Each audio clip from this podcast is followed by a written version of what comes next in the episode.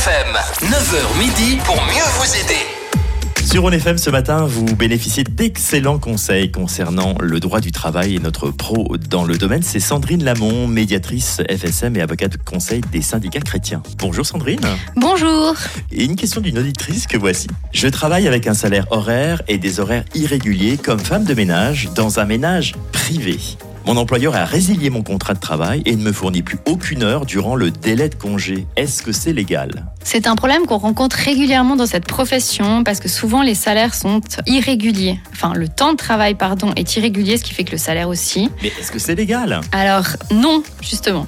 Je m'explique. Donc, euh, en fait, quand on travaille avec un- une durée horaire qui n'est pas régulière, c'est vrai que ça arrive fréquemment que les employeurs ne soient pas au courant que même si on n'a plus besoin de l'employé, il y a un délai de congé à respecter de par la loi et pendant ce délai de congé, on a l'obligation de fournir des heures de travail à l'employé correspondant à une moyenne d'heures qu'il a réalisées durant les six derniers mois en principe. Ça, c'est la particularité des, des quoi, des contrats euh, sur appel C'est une particularité des contrats sur appel ou des contrats horaires euh, avec une durée de travail irrégulière en fait. Alors, si c'est pas légal, qu'est-ce que je peux faire? Voilà, Moi, en tant que femme de ménage. Ouais. Si vous vous apercevez que votre employeur a résilié le contrat puis que finalement il vous donne plus aucune heure, vous pouvez en fait faire ce qu'on appelle une mise en demeure pour offrir vos services à l'employeur en disant bah voilà vous avez résilié mon contrat mais j'ai un délai de congé d'un mois, deux mois, trois mois en fonction de votre ancienneté et puis en lui précisant que durant ce délai de congé il a l'obligation de vous fournir la moyenne des heures mensuelles que vous avez fait sur les six derniers mois et que s'il le fait pas il aura l'obligation de payer le salaire irrelatif même si vous n'avez pas travaillé. C'est la question que j'allais vous poser en fait. S'il refuse, Bah, s'il refuse, à partir du moment où vous avez fait cette mise en demeure, vous pouvez exiger le paiement du salaire. Par contre, si vous la faites pas, l'employeur ne sera pas obligé de vous payer parce que vous n'aurez pas offert vos services à ce moment-là.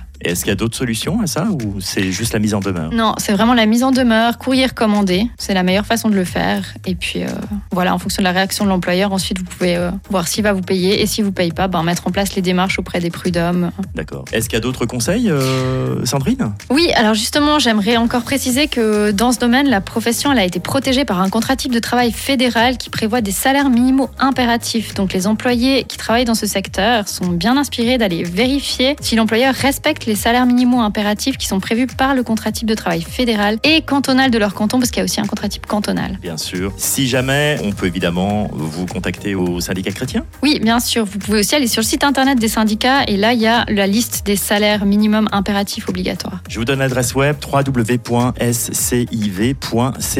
Merci Sandrine. Merci beaucoup. On se retrouve dans 15 jours.